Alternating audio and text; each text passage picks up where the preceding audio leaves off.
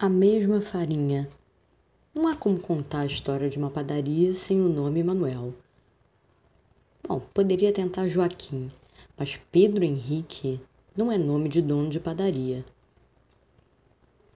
Filho de empresários, Pedro formou-se para reformar, dar uma cara nova a um negócio velho.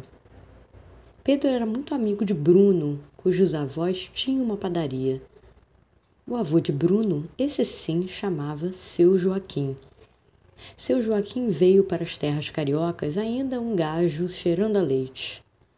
Tinha nas mãos cheiro de pão fresco aprendido com o pai, seu Vasco. As moçoilas sempre reclamavam do excesso de farinha entre os dedos.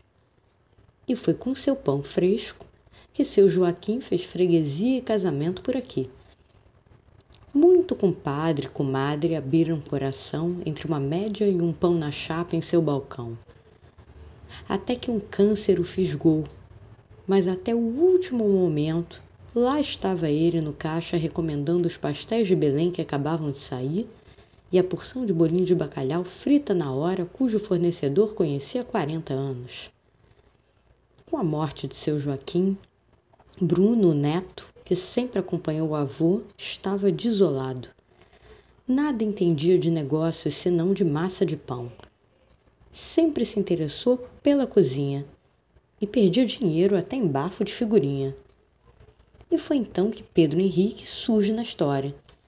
Colega de classe de Bruno, Pedro sempre foi bom em números. Bruno não pensou duas vezes e deu carta branca para o amigo.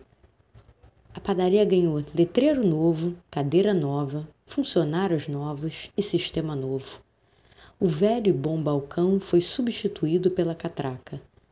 Ali só entrava quem passasse o cartão.